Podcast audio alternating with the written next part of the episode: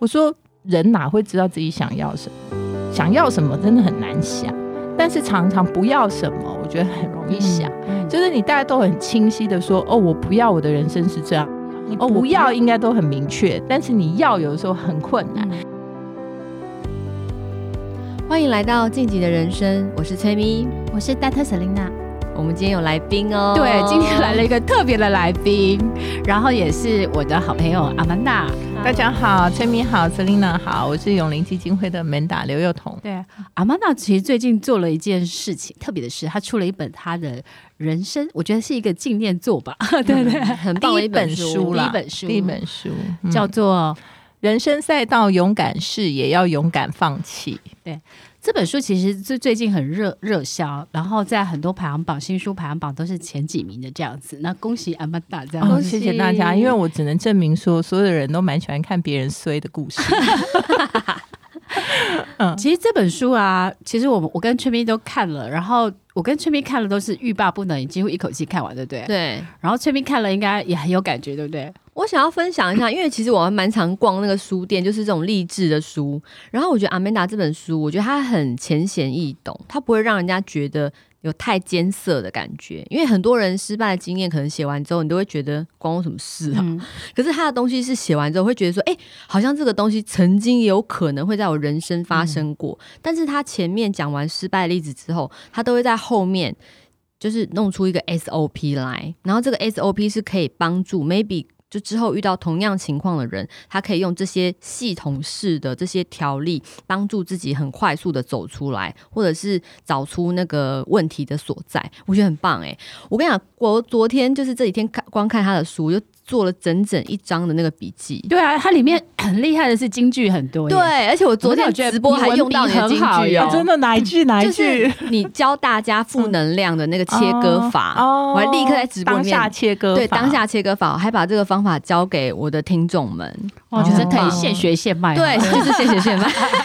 但是我觉得，如果说这里面呢有任何一个方法，因为我不是写一些呃，好像是教科书上或者一些理论上面的事情。我大部分是因为这几十年来，我有非常多呃惨痛被教训的经验或者失败的经验，然后我就在里面找一些自己能复原的方式。对，那所以我有可能看了一些书，我也可能去请教别人，但是我最后觉得最有用的，我就把它写在书里，哦，然后就一直用，一直用，那可能就稍微有点进化，我就把那个 SOP 分享给大家。所以其实像刚刚崔米讲的那个叫做当下切割法，其实我觉得那个其实无论几岁都会，嗯、就是你在非常非常焦虑的时刻，尤其是你。遇到事情，你不知道怎么样让自己冷静下来的时候，然后越想越糟，越想越糟。因为我是这种人，我会在前一天晚上搞到我觉得已经世界末日，然后第二天早上醒来想说奇怪，我昨天干嘛要这样子？但是这样会造成一个状况，就是你几乎每天晚上都在辗转难眠中，然后你整个精神变很差，你反而在实际要去解决问题的时候，就变得非常的失去判断能力，或者失去正常的状态。对，所以我就教大家说，那这样子的话，你要怎么面对？然后你能够怎么想？然后慢慢的，其实你都会发现那个结果都比你想象更好。真的，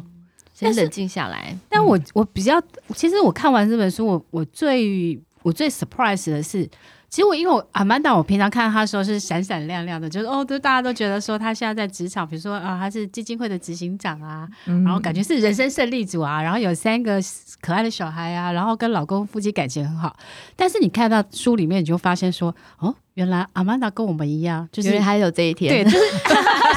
就是原来他也曾经跌倒过，也摔了很多跤，踩到狗屎这样，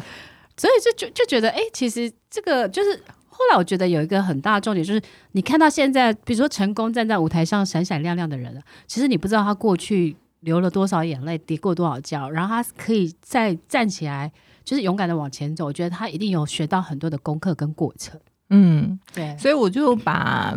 呃，很多人会问我说啊，那你为什么要出这本书？啊、那我那时候就在跟出版社讨论啊，大家就会呃，直觉的啦，就会说，哎，你可以出向上管理，对啊，因为你有一个全台湾最有名的老板，然后他就觉得说可以管理郭台铭这样，然后我就说，拜托我向上管理，我不被向下处理就已经很不错，我还要被向上顾，还能够向上管理，这一点说服力都没有，好不好？你客气。然后大家就讲说，哈，这样哦，然后我就我就回家想嘛，那我就在想说，如果我能够跟一个大家心目中觉得还蛮呃强者。相处，啊、那这个相处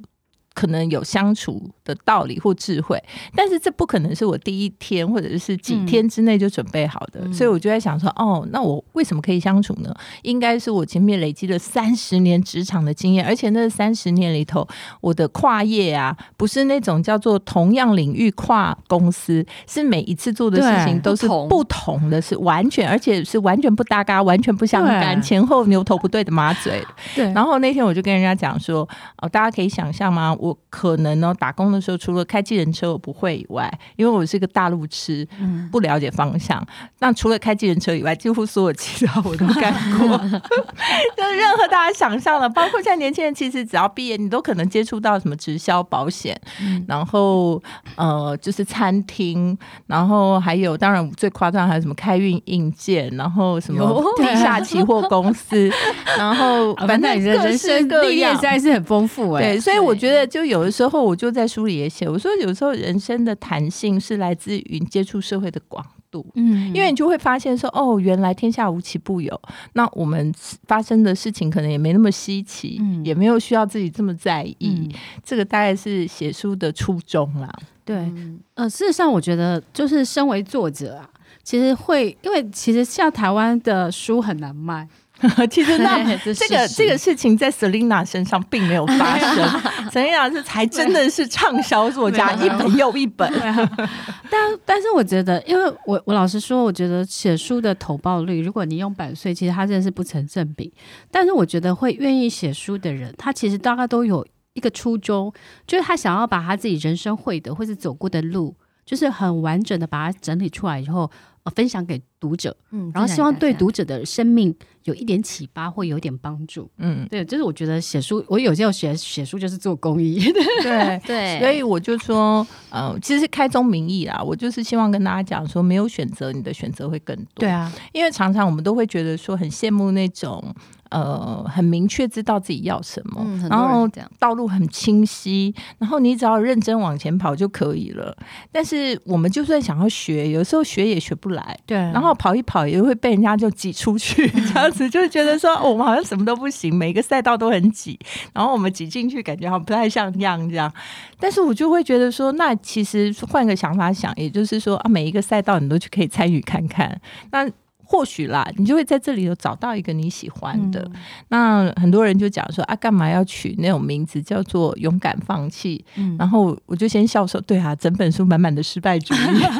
就没有叫大家坚持的意思。但是我觉得这里不倒不是这个意思，就是说跟大家分享，因为我投资很多新创公司嘛。啊、那新创业里面有一个非常著名的名词叫 pivot，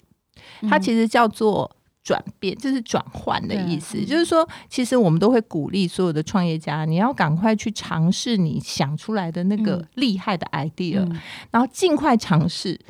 但是呢，成功机会本来就不高，你不用太执着。如果你发现这不是消费者要的，不是市场要的，嗯、你就尽快转换你的题目。那这个其实我觉得跟现在的大家尝试自己的人生很像，嗯、就你要赶快踏出第一步，不要一直想说要不要做这个，然后或者跟 Selina 学投资，就一直在想说 到底要不要这样，要不要那样，不要啊，你就跟着 Selina 说，哎，这该怎么做，去做做看，然后体会一下，对你就会找到自己。可能可以的方法，所以我觉得其实是因为我觉得是呃有一些共通的道理，所以我才会把它写成书。对。那阿曼达书里面其实有非常多个不同的故事，嗯、你可以跟跟我们分享，就是有几个重要的几个选择跟放弃的心路历程。好吧，我觉得超精彩。对啊，对我就想说，哦，阿曼达还被那个地下铁中讨过债。对啊，我真的觉得我的妈呀，我真的是。对，我觉得我在书里头大概把人生分成几个时期啊。嗯、第一个时期就准备期，对，那准备期多半大概就是你可能毕业，然后开始到人家讲那种三十岁焦虑爆发之前这样。嗯、那这段时间其实你最大的问题就是很茫然啊，你不知何去何从啊。那你做任何事情，可能也觉得说好像。呃，就没有什么事情是你可以觉，就常常会进入弃之叫做食之无味，弃之可惜的状态。然后更多的朋友在看了这本书，就会跟我讲：对对对，我现在就这样，但是呢，我也不敢走，因为我走了，我不晓得要到哪里去。所以我就跟大家分享说，其实那时候我。我是念哲学的，所以我找不到什么工作，所以什么打工我都做过。刚刚跟大家分享过，那好不容易呢，就混到了去做一些节目啊，然后可能我还做过台湾第一个钓鱼节目，所以我是最早的行脚节目主持人，差点吃到蝙蝠。然后，然后也对，然后还做过类似像什么歌唱比赛啊之类。但这些经历里面啊，都有很多的贵人或者。我在帛琉的那条鲨鱼也给了我一些启示，这样。那那我觉得在书里大家都可以看到，但是我觉得我想跟他讲说，因为那时候我觉得我大概可以朝向讲话这个路线，嗯，然后电视台在招考，我就觉得说，哎，我可以去。但其实啊，那是因为我不了解，那时候三家电视台事实上那个没有什么点背景哦，对啊，没有点这个了不起的这个丰功伟业，或者是学历完整，根本不可能进去。所以我去考那个台视的记者。的时候，人家是租小学来考试的，我马上就先交两张白卷，还在考卷上面画画，然后一直不断的看我那个主考官，因为就是以前的台视主播赵新平，就是我那一间的主考官，觉得说哇，电视上的人出现在我面前，好奇特，整个考试不知道在干嘛，朝圣的，对，但是呢，你知道我那时候心情很特别，因为我看到哇，原来这种职业有这么多人考试的时候，我心里不是想到我交白卷，我心里竟然是想到说。下次别的地方考，我还要再去考，因为我想说这个职业很棒。你真是很正面思考，正面对，因为我就不会很，因为我觉得我各行各业都做过的时候，就脸皮很厚，而且胆识很好。就脸皮啊，其实就是很厚脸皮，没有觉得自己好像这样很不好意思。然后后来我去考华师的时候呢，也就大环境改变，那时候就哎。欸他们本来从理论派就会开始想要招考一些这种即时播报，因为那时候开始有有线电视台啊，啊有 SN 汽车的竞争啊，所以我不去尝试，我怎么会知道他改了考试方法呢？嗯、啊，就蒙上了，所以这个算是勇敢式的一部分，非常有胆识，对，勇敢式的一部分。所以我跟大家讲说，幸运极大化就是你不去试，你不会走狗屎运的。因为你没有去买哪一只股票，你怎么会赚 钱？对，不试试看怎么会有 机会？就突然想到，我 我就是这几天有一个同样经历，这但是我就是把它讲出来。对，就是最近有一个就是越南的 ETF 好热，对，然后几乎都没有额度了。对，然后呢，我姐姐就打电话给富邦说，哎，大家都试都没有额度。后来我就想说，我我的李专就突然赖我，然后我就想说死马当活马医，我就问问他有没有，结果他居然说他竟然有，对不对？而且很很很夸张的是。我跟他说我要一千万的额度，结果他后来还帮我调到四百多万的额度，真的的？然后北区哦，整个北区的呃额度只有四千万，对不对？他给我九分之一。所以，我那时候想想说，如果我没有死马当活马医，就想说啊，没关系，蒙一下，问问他看看好了，就不会。对，所以你一定要开始，你不开始，人家说水到渠成，那水不流是怎样可以渠成呐？所以是算蒙到，但是哦，我跟你讲，蒙到之后一定会有副作用，什么？因为你根本就不会嘛。所以我进去华师那超惨的，我的那在华师的过程简直就是一个天兵加上百七，然后大家可以看到书里头就知道说，其实你如果年轻很蠢的话也没有关系。所以我在第一次遇到台风之前，我可以打电话问我的主管说：“嗯，请问一下，我们要不要上班？” 你主管想说：“怎么会有人问这个问题呢？”你是记者哎、欸，你是记者哎、欸，然后结果他就这样默默的，不是，他就默默的，他就默默的，什么话都不讲的，然后沉默了一会儿，就跟我讲说要。而且多带几套衣服来换。那我告诉你，我现在常常啊，如果有训练那种刚毕业的学生，有没有？然后他们做出一些很天的事情的时候，我都会一直把这个故事拿来提醒我自己说，说你自己也曾经想要用棉被把自己闷死过，所以不要太介意人家笑别人，对，笑别人。所以我说，那其实你不会，但是你去做，一定还是会有很多挫折，你需要克服。但是我觉得后来我还是离开华视，其实那时候。记者的工作是一个，尤其是三台记者是一个钱多，然后事情也不多，然后呢，就是而且我家里其实那里很近，啊、而且社会蛮尊重的，对，而且社会地位其实各方面是非常受到照顾的。那我为什么放弃？因为我觉得，嗯，我常常会。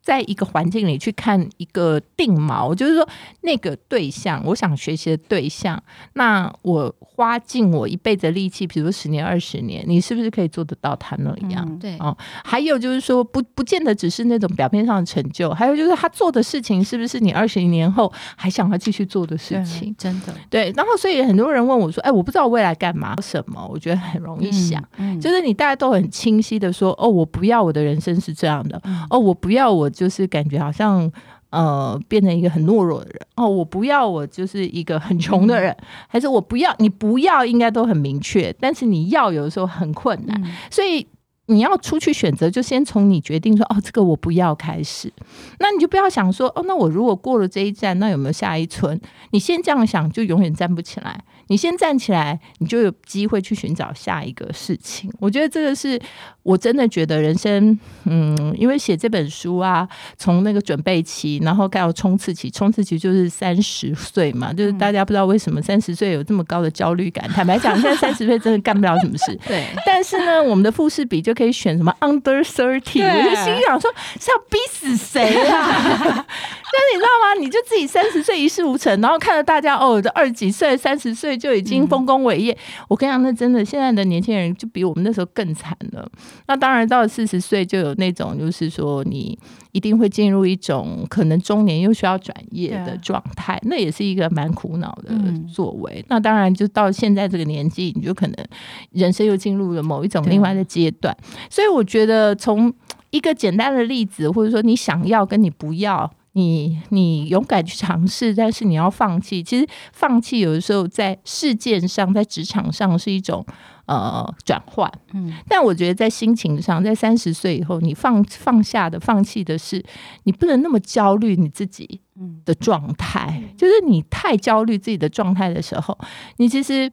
呃，你的很多表现是会被打折扣的，对，对，你会觉得说我就是做不到，那你会反而变得有一点点自尊心强过你的那种自卑感。嗯。嗯，那你都怎么不焦虑？嗯，我其实第一就是说，在当下我还是很焦虑的，尤其是那时候我就在三十几岁开始创业嘛，嗯，那我创业那时候更轰轰烈烈的悲惨，就是因为我其实，在乐生科技，那乐乐生科技可能大家已经忘记了，但是提醒大家，就大家就是他老板就是台湾史上股票市场上最大违规交割案的，对。他现在抓抓去关了吧？好像听说交保吧，哈、嗯，那几百亿，那所以其实我离开的时候很早了啦，在他早在他上柜之前，但是上柜的时候，很多人问我说：“哎、欸，你应该还有乐生股票吧？”然后为我很惋惜，这样。那后来那个爆发这个事情的时候，大家就说：“你很庆幸你来离开了吗？” 前前后后这样也就大概大概就十五年、二十年的光景，对。所以你会这样回头去看的时候，在当年创业的时候，就是为了要做台湾 Number One。那时候我们一个月要烧四五百万，嗯、一毛收入都没有。我们必须，我们所有的钱都是来自于跟人家募资增资，还有跟银行借的钱。嗯、所以那时候的压力之大。但是呢，很多现在的新创公司或者是。这样在创业的人，其实坦白讲，就是公司人多了，募的钱多了，可能就以为自己成功了，但其实离成功还有好长的一段路。所以这种事情就是有的时候很自卑、很痛苦，但是呢，又嗯。那个又有点就是人生的大头症，那大头症你就很容易走歪了，就是可能你就要么就是情绪上走歪了，把你周边的人全部伤害一次，变成一个超级大的王八蛋；那要么就是你在人生的选择上走歪了，就是乐生后来的状态。啊、真的，所以这种东西就是你这种东西一歪，你可能就是赔上你整个人生的的绝大部分。所以我觉得为什么说不能你不能太焦虑，你不能为了事情不择手段，你必须要把你真的人生的核心宗旨想清楚。嗯、所以我说，对，你应该勇敢去尝试，不管你想要创业，想要走出自己的一条路，但是你不能为了你就是只想要成功，然后放弃了你未来人生所有应该坚持的价值，嗯、那你就很容易会有事。嗯、对，所以我就在书里也跟大家有一个章节写到说，你要怎么样衡量你的人生？真的，对，所以我就跟大家讲说，我在这件事情以后，后来因为我去养虾嘛，你也认识我养虾的 partner，对，对，也是养到头头头啊，就是几乎输光所有，然后再开始重新来。那这些创业经验啊，我就一个后来的一个想法，为什么？那么想要创业，因为我想要有钱，哦，我想要变得很能够是一个很成功的人，嗯，但是后来才发现说，哦，你这么积极，这么这么努力，这么的积极营营，其实最后你需要的那个财富，你还是人还是需要财富自由的。嗯、那当年因为没有 Selina，不然我就不用这样，所以你还是需要这个的，但是。你其实人生还需要有坚持的价值观跟核心宗旨，然后你还要需要对你自己的人生有责任感。所以前者这种财富其实够用就好，真的。但是你对于你价值坚持还有责任感，你可能是越多越好，真的。所以我说这也是一种你要提起放下的概念。嗯。那最后当然我觉得就是到了人生后半段或中年啊，最难克服的就是面子问题。嗯，就是你经历了很多挫折起伏以后。你好像似乎有点名号，有一些名片上面印了也蛮大的 title，好，那你这时候如果你要重新转换的时候，嗯、其实是从零开始，但是我觉得比较困难的是你怎么面对自己是个零，对，很难呢、欸，对，那归零不是零，那是什么呢？好，哦嗯、那前面你都是，其实说实在话，就前面没有那个一，后面都是零嘛。那那个一要怎么来？嗯、所以我在里面就跟大家讲说，那时候我讲了中年转职，其实我去找黑亨特，黑亨特直接开口就跟我讲说，哦，以你的这种这样跳来跳去，其实他讲的很婉转，他其实就跟我讲，大概意思又不务正业似的。就是阿姨，你这样子的资历什么的，然后你可能找人脉找会比较容易，因为以前他还是比较喜欢那种，呃，比较有按部就班的履历。好，然后你有在哪一个行业里头真的深入耕耘，而不是像我们这种都是说，好像这样子不知道每天在忙乎什么的事情。所以其实那是还蛮大的打击，因为你就感觉好像自己也是身经百战，对啊，然后到最后就落得连一份工作都不容易。所以我说那个要克服的，就是说你还是要勇敢去尝试。所以后来我去应征，就是去澳美的时候，人家本来没有要用我，而且我还有一次那个就被人家拒绝的经历。但后来我再谈一次，后来又无下文，就毫无就石沉大海。我自己写了一个自己的 SWOT 分析。我觉得太酷了，太酷了！自己写 email 直接给那个面试你的人，对，因为也是死马当活马，因为后来变我老板了嘛。就我就觉得说没关系啊，反正我这样写出去，就算他不回我，那又怎么样呢？至少至少你已经尽力过啊。而且很多人会觉得啊，反正可能没有用啊，不要写，或者说啊，这样写很丢脸啊，算了。好，那我心里也会在想，说我到底是要直球对决，还是当初这件事没发生？这样。对。后来想一想，说啊，你找工作就已经很困难了，如果说还一点点事都不愿意去尝试的话，那我觉得就很很难。但我在这边还是跟大家分享一个技巧，因为我其实后来也有遇到很多朋友中年转业，然后会跟我问一些机会，但是我觉得。呃，你虽然找工作，但是你必须从对方的角度去思考。那那时候我写自己的 SWOT 分析，我把我跟他面试的过程当中，他提出的一些事情，我又重新回答了一遍，因为我想我可能当下回答的不见得那么好。但最后呢，我其实也站在他的立场跟他讲说，哦，我知道他其实如果用我的话，其实风险蛮高的，嗯、因为我从来没有做过这件事。然后我就分析了，就是才有这个 SWOT 分析，就是说，那我做的话会有什么优势？那当然有一些觉得不好的地方。那我想这个事情，我们自己的分析当然跟对方的看法会有一定的落差，嗯、但我相信或许他会感受到你的诚意，对，而且我是愿意对啊去看看自己的优缺点的。那那后来当然我就。真的有得到这份工作啦，所以算是一个成功的案例，觉得很勇敢哎。对，所以嗯、呃，但是现在我就是刚刚有讲说，现在就有很多朋友，他们去找工作的时候，有时候就是你问他说，哎、啊，你是不是要找工作？他就说，嗯，可以啦，好，然后不然的话就是说啊，随缘啦，拉不下脸，他拉不下脸。那他讲的这个就会让我们觉得很模棱两可，就是说。他是不是真的不缺，还是说他到底有没有要找？随缘就是没有缘，对，然后你就会不懂，你就会不懂说你到底要用多用力去帮他、嗯、这样。然后第一个是这个，第二个就是说呢。那我们今天真的非常谢谢阿曼达来我们节目，跟我们分享非常多很棒的理念。谢谢，那我们觉得就是勇敢是，也要勇敢放弃，才能拥有不遗憾的人生。我跟 Selina 非常推荐，就是阿曼达这一本《人生赛道》，勇敢试，也要勇敢放弃。呃，励志的书，非常励志的书，这样子。所以我跟崔咪也推荐给大家。谢谢 Selina，谢谢崔咪，谢谢大家。那我们下次见，拜拜。拜拜。